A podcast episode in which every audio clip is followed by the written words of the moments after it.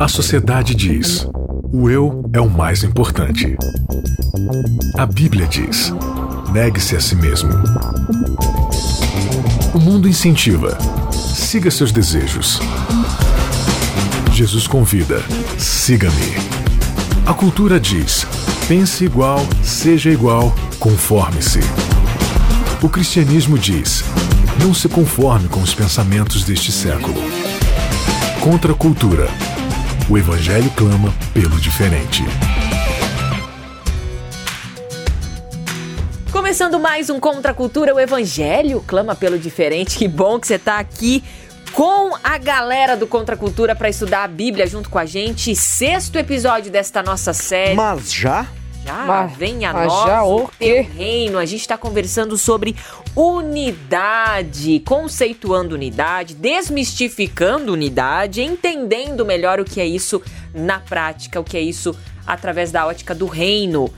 Hoje, o título aqui do nosso episódio, inclusive antes, quero agradecer você que está em casa escutando Contra Obrigado. ou você que não está em casa escutando Contra a Cultura, está no trânsito, está praticando seu exercício físico, está lavando uma louça para sua mãe, está, não sei, fazendo outra coisa. Engraxando o sapato do seu pai. o sapato do seu pai. Ah. Você está fazendo essas atividades e acompanhando Contra a Cultura, aprendendo mais sobre a palavra aqui com Contra a Cultura através do nosso podcast. Inclusive, você pode ter acesso a todo o nosso conteúdo lá no site novotempo.com barra contracultura. Pronto, meta cumprida nesse Meta primeiro cumprida. Nesse, prime- nesse episódio. Agora, tudo bem, Mayara? Tudo bem, Tudo jóia com você? tá joia? Tá preparada para este para esta brincadeira nossa? Jamais. Mas tá tudo certo. Brincadeira e já falo por quê. Isaac Rezende, tudo bem? Não, Digo que sou uma pessoa competitiva Não quer e brincar essa hoje, brincadeira é engraçada. Não quer brincar eu não hoje? tô aqui pra brincadeira, eu tô aqui pra ser sério. Eu e Mayara Costa vamos brincar de imagem em ação hoje. Gosto. Gosta? Gosta? Gosto. Eu tive problemas já Agora brincando você- de imagem e ação, mas. Gente, eu sou péssima, eu não posso. Não, eu sou péssima, mas Não, você é, péssimo com a língua portuguesa, O imagina meu- com um desenho. Meu- Aí tá a Bianca desenhando assim um negócio. O que, que é isso aí, Bianca? É um strudel. O strudel. Isso, e você me julga só por causa do strudel. Pra sempre. Claro. É. Muito bonito. Amém. Sua parte. Muito, evangé- muito evangelho isso da É sua pra gente ter unidade na risada. Imagem em ação é o título do nosso sexto episódio dessa nossa temporada. Como é que é isso, hein, gente? Imagem em ação. Imagem em ação. Nós vamos conversar aí sobre algumas imagens, né? Que estão aí na Bíblia tentando descrever a unidade. Mas também vamos é, sequestrar um pouquinho a- o que a gente já viu lá no primeiro episódio dessa série, aonde o homem foi criado para ser imagem e semelhança de Deus. E isso mostra que não é uma questão de aparência física, mas é uma questão de atitude, de ação. Então agora a gente precisa entender como, né, como pessoas e como membros de comunidades religiosas, enfim, como nós devemos ser essa imagem em ação para um mundo que está carente disso. A primeira imagem que o nosso guia traz aqui é o povo de Deus. Inclusive, acho que vai ser um estudo bem legal, uma, uma conversa bem legal nossa, até para desmistificar algumas coisas, e entender de Sempre é fato, bom, né? né? O que que significa, né? Aliás, são símbolos e são imagens que estão remetendo a alguma coisa. Então, Sim. o povo de Deus, por exemplo, né? A casa de Deus, o corpo de Cristo. Às vezes a gente não entende muito bem o, o que, que significa isso, né? Lá em 1 Pedro, que o Isaac fala que eu gosto desse verso, eu Eu adoro falo? mesmo. 1 Pedro Sou eu. 2, Calúnia, 9, calúnia. 1 Pedro 2, 9. É, você pode abrir a sua Bíblia aí, se caso você não tem essa condição, presta atenção aqui na nossa leitura. 1 Pedro 2,9 diz o seguinte: Vocês, porém, são povo escolhido, reino de sacerdotes, nação santa, propriedade exclusiva de Deus. Assim, vocês podem mostrar às pessoas como é admirável aquele que os chamou das trevas para a sua maravilhosa luz. Nossa, a versão parece quase outro texto, né? Essa versão, né? Mas Mas eu Puxa gosto. de cor agora a sua. Ah, vós sois geração eleita, sacerdócio real, nação santa, povo de propriedade exclusiva de Deus, a fim de anunciardes aquele que vos chamou das trevas, para a- a- as- anunciardes as virtudes daquele que vos chamou das trevas para a sua maravilhosa o luz. verso é lindo, né? Se ele terminasse, se tivesse um ponto final ali antes do afim, ficaria mais bonito ainda, né? Porque aí é fácil. Mas depois que ele vai explicar na santa, prática o que, que é isso, Aham. Ou seja, é difícil pacas isso aqui. Porque a nossa porque autoestima vai lá em cima, né? Você é nação Ah, santa, ó, só insuflando o eguinho, né? E tal, povo Aí- exclus, ex- é, é, Mas- exclusivo. Mas com qual objetivo? pra proclamação. As virtudes daquele que os chamou. Então, é, isso aqui é tão sério, porque se eu afirmo que eu sou esse negócio aqui, ó, que tá escrito aqui, então as virtudes de Cristo têm que ser, serem enxergadas na minha existência. E por isso que eu sou nação santa. Sim, separado para isso. Separado pra- Na verdade, o que Pedro está fazendo aqui, ele está se apropriando, né, de uma porção do texto bíblico que já foi dita por Moisés, ou melhor, por Deus a Moisés lá atrás no Êxodo, né? E justamente em que contexto? Logo antes de dar os dez mandamentos. Ou seja, os dez mandamentos estão aonde? Êxodo capítulo 20. Se você for lá em Êxodo 19, no verso 4, Deus diz assim: Vocês viram o que eu fiz aos egípcios e como levei cada um de vocês sobre asas de águia e vos cheguei até mim. Né? Falando isso para Israel, no caso. Verso 5. Agora, pois, se diligentemente, ou seja, com muita atenção, muita percepção, vocês ouvirem a minha voz e guardarem a minha aliança, então vocês serão a minha propriedade peculiar né? Dentre todos os povos, porque toda a terra é minha. E vós me sereis reino de sacerdotes e nação santa. Essas são as palavras de Deus para Israel. Que é basicamente o que Pedro fala, né? Vocês serão uma nação de sacerdotes. Então, quando você analisa Israel, Israel já tinha um sacerdócio, que era a tribo levita, né? Sim. Só que ali era a representação de uma tribo para todas as tribos perante Deus. Mas o que Deus está falando é que, na verdade, toda Israel é um sacerdote. E, e aquele trabalho, né, de intercessão, de reconciliação, que era, né, o trabalho sacerdotal, Sim. Ele não, te- não- ele não deveria ser feito apenas por uma casta, Uhum. mas todo mundo tinha que ter aquele estilo de vida. Então agora o texto está vindo para o Antigo Testamento, onde já nem havia mais. Aliás, Pedro foi escrito em torno do ano sete- set- 60, mais ou menos, depois de Cristo. Então ainda tinha o templo, né? Não tinha sido destruído ainda. Mas a gente sabe que aquele sistema, né, havia acabado, né? Havia sido transferido para Cristo as solenidades. Então agora todo cristão que se achega a Jesus, ele assume para si essa função também de intercessão, de reconciliação. É um estilo de vida. E é tão difícil fazer isso na prática, porque, por exemplo, se um dia vocês brigam, vocês dois, nossa, eu vou ter o maior prazer em querer reconciliar vocês, porque nós três somos amigos. Agora, e quando é com alguém que você não conhece, ou com alguém que você não gosta, com alguém que não tem nada realmente pra- fez mal, né, que que te te fez mal, prejuízo. e você ter que ser um intercessor, um reconciliador. E isso é ser nação santa, cara, sacerdócio real. Isso é Povo de Deus, propriedade né? exclusiva de Deus. Isso é povo de Deus, né? Não é um povo que é de uma denominação ou segue tais tradições ou não, não, não é isso. Ser pertencer ao povo de Deus significa refletir a A imagem. imagem é uma imagem em ação, né? Uhum. Você está agindo semelhantemente a Deus. Sim. Não, e se você for parar pra prestar atenção, esse é o propósito de Deus desde o início, lá com Adão e Eva.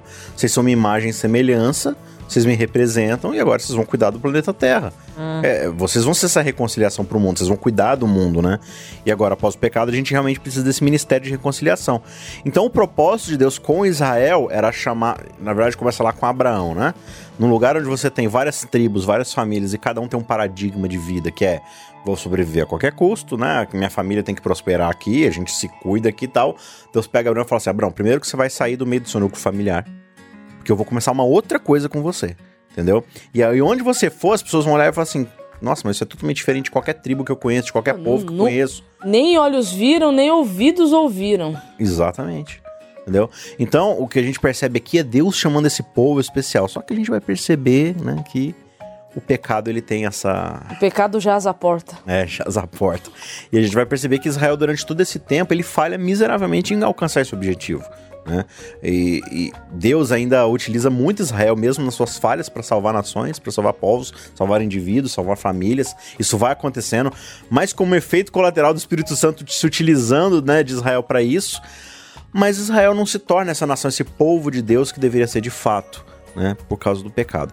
E aí a gente vai agora para outras imagens que a gente começa a perceber, né? Exatamente. A gente falando sobre povo de Deus, a gente até citou aqui a igreja, né, e tal. Existe também a imagem, a palavra apresenta, a Bíblia apresenta como a casa de Deus. O que seria essa imagem, né? Esse o texto o que significa isso? A gente vai lá para Efésios 2:19, por exemplo, que diz o seguinte: uh, Paulo dizendo: Portanto, vocês já não são estranhos e forasteiros, mas concidadãos do povo santo e membros da família de Deus. Juntos somos a sua casa, edificados sobre os alicerces dos apóstolos e dos profetas. E a pedra angular é o próprio Jesus Cristo. É, por casa, é, eu acredito que Paulo tinha em mente aqui a questão da, da habitação de Deus. Então eu, eu imagino que quando fala-se de casa de Deus, né, lá no Antigo Testamento, era o lugar onde a sua, a sua presença habitava, era o lugar onde Deus descansava, né? Você vai encontrar isso em alguns salmos,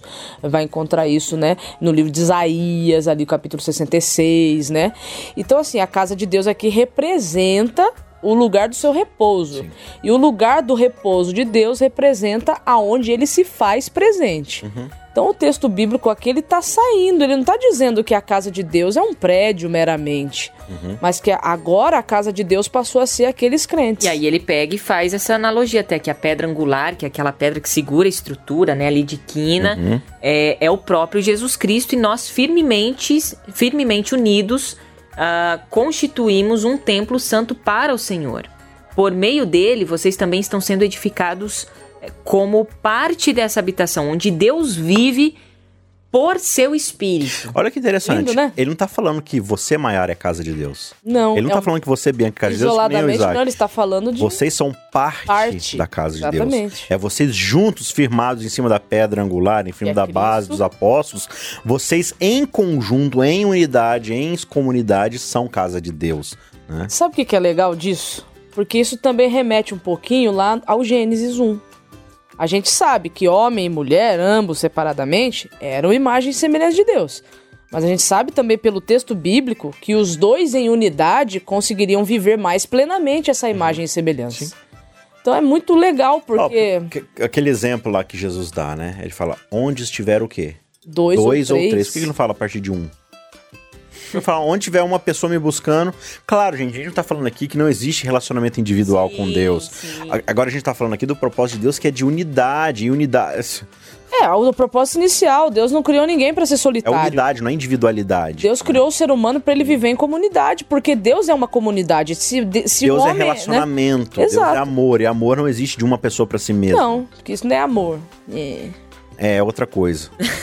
Então, assim, é, para que Deus se manifeste plenamente. Qualquer outra coisa menos o amor. Isso. É, dentro do seu propósito ali, é necessário que haja um relacionamento. E relacionamento é parte de dois, não tem como fazer diferente disso, né?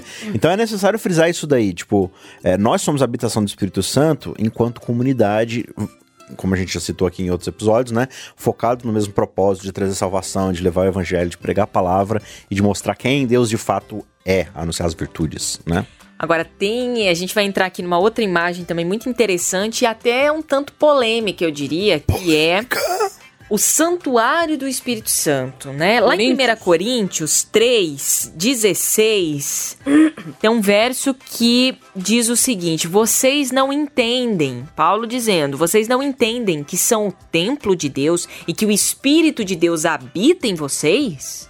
Deus destruirá quem destruir o seu templo, pois o templo de Deus é santo é, e vocês são. Re realmente é polêmico porque a forma acho... como o verso é usado. Uh -huh é, a aplicação dele não está dentro do contexto que Paulo está falando, porque a aplicação que é feita para isso aqui é Chega que... perto do que o Isaac também falou, que algumas pessoas é, interpretam da maneira Deus está, é, o Espírito Santo habita em mim. Sim, então, e tá aí ótimo, eu não preciso frequentar nenhuma igreja. Eu, se ele está em mim, eu pronto. Eu, essa eu, é, basta. Essa né? é uma parte. A outra parte aqui é aplicando para o corpo, corpo mesmo, né?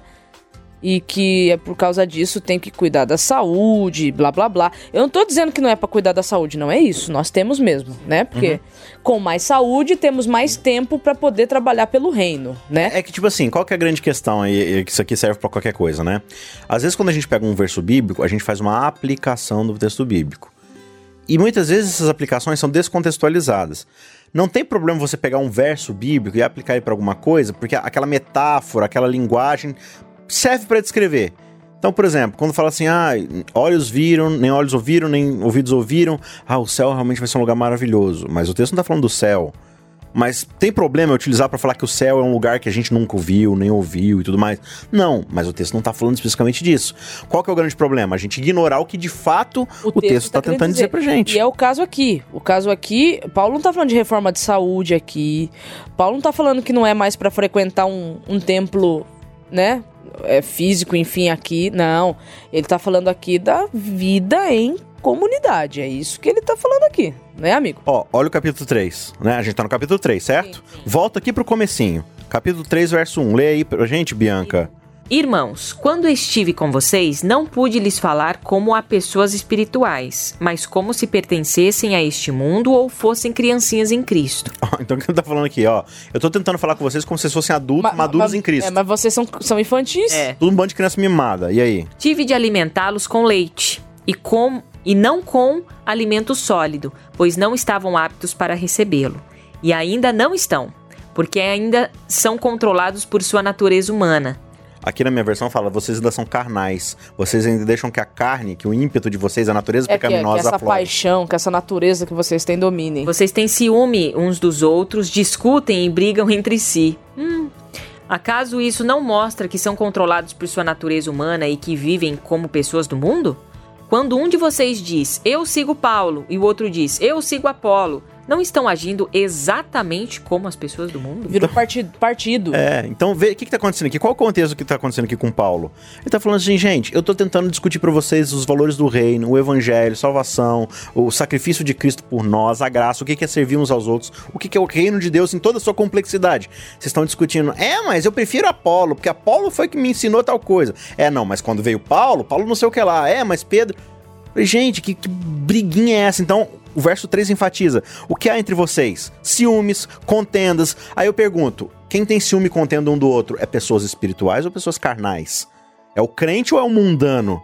Entendeu? E aí muitas vezes a gente fica assim, não, mundano é o cara que ouve tal música, que faz tal coisa. Pode até ser, mas aqui Paulo está enfatizando, olha, o problema de vocês é que vocês não têm unidade, vocês estão pensando só em si mesmos. Aí você passa, passa, passa, passa, passa e a gente volta pro verso 16. Afinal de contas, vocês não sabem que vocês são espírito de, é, santuário de Deus que, e que o Espírito está em vocês? Então, o que ele está querendo dizer? É, vocês em comunidade, vocês têm a presença de Deus, vocês têm a manifestação de Deus no meio de vocês, mas... Então, por exemplo, estamos nós três aqui. Nós três somos uma comunidade e, portanto, nós somos santuário de Deus. Não a Maiara é santuário de Deus, nem eu, não. Nós três nós juntos. Três juntos. Mas ao mesmo tempo, você recebe o Espírito de Deus, o Espírito de Deus está em você, está em você e está em mim. Aí eu começo a brigar com você. O que, que eu estou atacando? O santuário de Deus. O Espírito de Deus em você é quem eu estou atacando. Então ele está falando: olha, vocês não sabem que vocês são santuário? Então por que, que vocês estão tentando se destruir? Vocês estão tentando destruir o templo. Hum. Ele tá falando muito mais do que não é para ficar comendo coisa errada, não é para ficar dormindo pouco, não é para ficar isso tudo tá certo em outros termos. Agora, ele tá falando que, olha, parem de brigar, parem de ser egoístas, parem de ter ciúme um do outro, porque vocês estão se destruindo. Porque isso tá trazendo destruição para vocês. Porque quando você ataca o outro, é, você tá mostrando o quanto você é descrente em Deus mesmo, né? Porque você tá atacando uma criatura. É aquela Senhor. frase de João. Você fala que ama tanto a Deus que você não enxerga, é que você sério. não vê. E você odeia ser irmão a quem você vê, você tá confuso. Uhum. Tá rolando, não tá no caminho. Legal esse verso, né? Muito Show. Você entende o contexto. Tá dentro do Bom. contexto fica mais massa ainda. Agora tem o corpo de Cristo também, que é uma outra imagem uh, usada na Bíblia para descrever unidade, né? E... esse, esse, relato é tão engraçado. Paulo é muito. Gente, vocês não estão entendendo, eu vou desenhar. Paulo era um então. biólogo. Vou brincar de imagem e ação com você. Imagem e ação. 1 Coríntios, né? 12, né? 12, 12. Que agora ele vai Vai explicar. Vai explicar como que tem que ser as coisas, por que, que não tem que ficar brigando. E, e assim como Jesus, Paulo também ele usava essas muita analogia, metáforas, muita parábola, analogias, né? Tudo pra, meu, vamos lá, vamos, vamos abrir a mente. É, vamos, vamos abrir a mente, vamos aqui. tentar entender, né? É, 1 Coríntios 12, 12, o intertítulo aqui da minha Bíblia, um só corpo com muitas partes. O corpo humano tem muitas partes, mas elas formam um só corpo.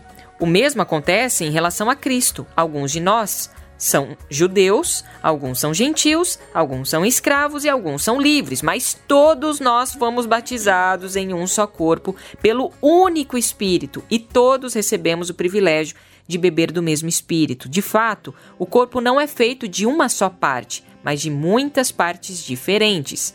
Aí ele conta a historinha. Se o pé diz: Não sou parte do corpo porque não sou mão, acaso por isso deixa de ser parte do corpo? E se a orelha diz: Não sou parte do corpo porque não sou olho, será que por isso deixa de ser parte do corpo? Se o corpo todo fosse olho, como vocês ouviriam? E se o corpo todo fosse orelha, como sentiriam o cheiro de algo? Tem nem o que explicar aqui, né? Olha, eu acho que mais explicado que isso. Mas assim, é interessante porque a igreja de Corinto, ela vivia mesmo muitos conflitos e muitos problemas e muitas discussões, né? Você encontra ali Paulo escrevendo a carta para a igreja em Corinto e você pode observar, são uh, ah, 14 capítulos ali, né? Resol tentando resolver problema. Porque era muito problema uhum. de relacionamento que tinha entre eles, um querendo ser melhor do que o outro.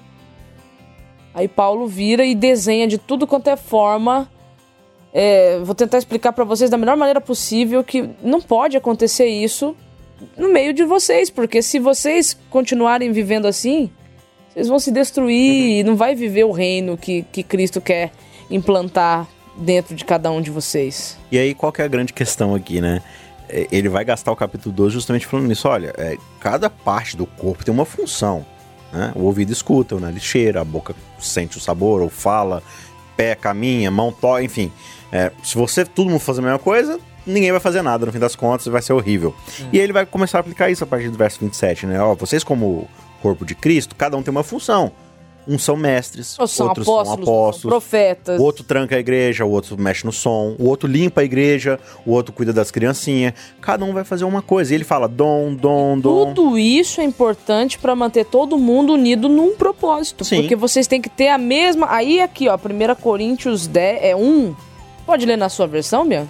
1 Coríntios 1. Verso 10 e 11. 1, Não, 10, só o 10 11. mesmo, só o 10. Irmãos, suplico-lhes, em nome de, do nosso Senhor Jesus Cristo, que vivam em harmonia uns com os outros e ponham fim às divisões entre vocês. Antes, tenham o mesmo parecer, unidos em pensamento e propósito. Aí.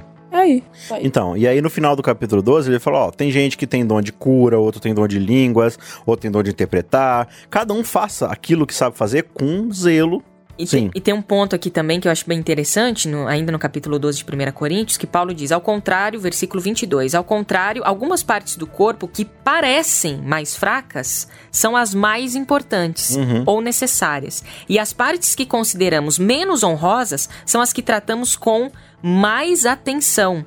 Assim, protegemos cuidadosamente as partes que não devem ser vistas. Enfim, ele vai mostrando aqui, você falou, fechar a igreja, é, às vezes umas. Não só no ambiente de igreja, né? Mas na liderança como um uhum. todo. Né, de ministérios ou projetos. E... Tudo que é de menos, assim, tudo que não aparece é. Ai, Sim. Quero, Aplica, né? aplique essa máxima aqui para todos os seus relacionamentos. Sim. E é. qual que vai ser agora a grande tônica da coisa? Quando acaba o capítulo 12, ele terminou de falar de um monte de dons. Aí agora ele. Só que agora ele vai entrar no capítulo 13. E ele Nossa. fala assim: olha, a partir de agora, eu vou mostrar para vocês que existe um caminho ainda mais excelente. Que aí ele vai falar do amor. Ah, você tem dom de línguas? Então, mesmo que eu falasse qualquer língua. Ah, você tem dom de profecia? Olha, mesmo se eu falasse o futuro. Ah, mesmo você que você se entregue para ser queimado por amor a outro. Ele fala assim: olha, gente, é, o dom mais excelente de todos, o dom que surpassa, que supera, que vai muito além de todos os outros, é o dom do amor. E esse dom, esse dom não é único de cada um de, de, né, de, de alguns. Sim. Esse dom é um dom para todos, porque ele não é só um dom do Espírito, é um fruto do Espírito. O fruto do Espírito é amor. E como o amor se divide? Esse a gente já teve essa discussão. E aqui ele vai falar: olha, o amor é paciente, ele, ele aguenta todas as coisas, ele espera, ele não tem ciúme. Ele vai falar. E a gente usa muito isso pro casamento, né? Não, mas. Ah, sermão de casamento. Mas é tá falando tudo. aqui de eu é com meu irmão da igreja, eu com o irmão que não é da igreja, eu com meu colega de trabalho, o amor, ele surpassa tudo. Ele vai falar assim: olha, lá no céu a gente não vai mais precisar ficar predizendo o futuro, falando o que vai acontecer. A gente não vai mais precisar ficar falando línguas e ter gente para interpretar, porque todo mundo vai falar a mesma língua. A gente não vai mais precisar de dinheiro para ser generoso, porque todo mundo vai ter tudo. Agora tem uma coisa que por toda a eternidade a gente vai precisar. Se É o amar. amor, porque a gente vai estar junto para todo sempre. Então, se a gente não aprender esse dom, que é o dom mais essencial, talvez, para a unidade, a gente não vai conseguir viver no reino de Deus, né? Uma outra imagem, ovelhas e pastor, tá lá em João capítulo 10, a partir do versículo 1, onde o próprio Cristo diz, né, que ele. é, na verdade, conta aqui, né? que- é, ele diz: Eu lhes digo a verdade. Quem entra no curral das ovelhas, as escondidas, sobre a cerca, uma vez de passar pela porta, é certamente ladrão e assaltante. Mas quem entra pela porta é o pastor das ovelhas. E aí Jesus vai dizer que ele é a porta. Exato, e aí o pessoal não entende nada, ele fala, gente, tá bom, vou explicar, né? Em verdade, em verdade, digo que eu sou o bom pastor, né? Eu sou o que guio as ovelhas e tal. Ah, você é o mais importantão mesmo, então. Você é o que lidera tudo. O que, que ele fala no verso 11? Verso 11, eu sou o bom pastor, e o bom pastor sacrifica a sua vida pelas ovelhas. Qual é a chave da liderança no reino de Deus? Aquele que dá. Sacrifício. Sacrifício. né? O que se sacrifica. Se você não se sacrificar, você nunca vai ter unidade, porque unidade é justamente você sacrificar seus desejos, seus anseios, em prol de um bem comum, em prol de um propósito essencial, né? E sabendo que pode ser que a recíproca não seja verdadeira e você não receba nem um por cento disso em troca. Não seja reconhecido, Muito menos lembrado. Não tenha ganhos e só prejuízo, talvez. Talvez. Algumas imagens aqui, né? O nosso guia de estudo trouxe. Deu certinho com o tempo. Olha que bonito. Quanto tempo falta aí? Ah, acabou. Dani, eu pensei que tinha uns segundinhos, mas não tem, não. Então, vocês estão de parabéns. Brincaram muito bem hoje. imagem e ação. De imagem e ação aqui no Contra a Cultura. Obrigada a você aí de casa também que participou da nossa conversa, do nosso estudo. Na semana que vem tem mais, tem, Tem? mais. Ainda Opa! Oh, Quando que vai estamos, parar o Contra a Cultura? estamos... Nunca. Jamais? Ever and never. Jamais. Jamais. Até no né? céu? Até céu. no céu. Amém. Jesus. É, a gente já tá aí quase 50%. Quase 50%. 46. Dau- Download quase completo. 7,5% aqui. Uma estão margem falando de demais, vamos acabar esse dois ou pra menos. É, tá bom. Tá bom. Beijo. Beijo, até semana que vem. Contra a cultura. O evangelho clama pelo diferente.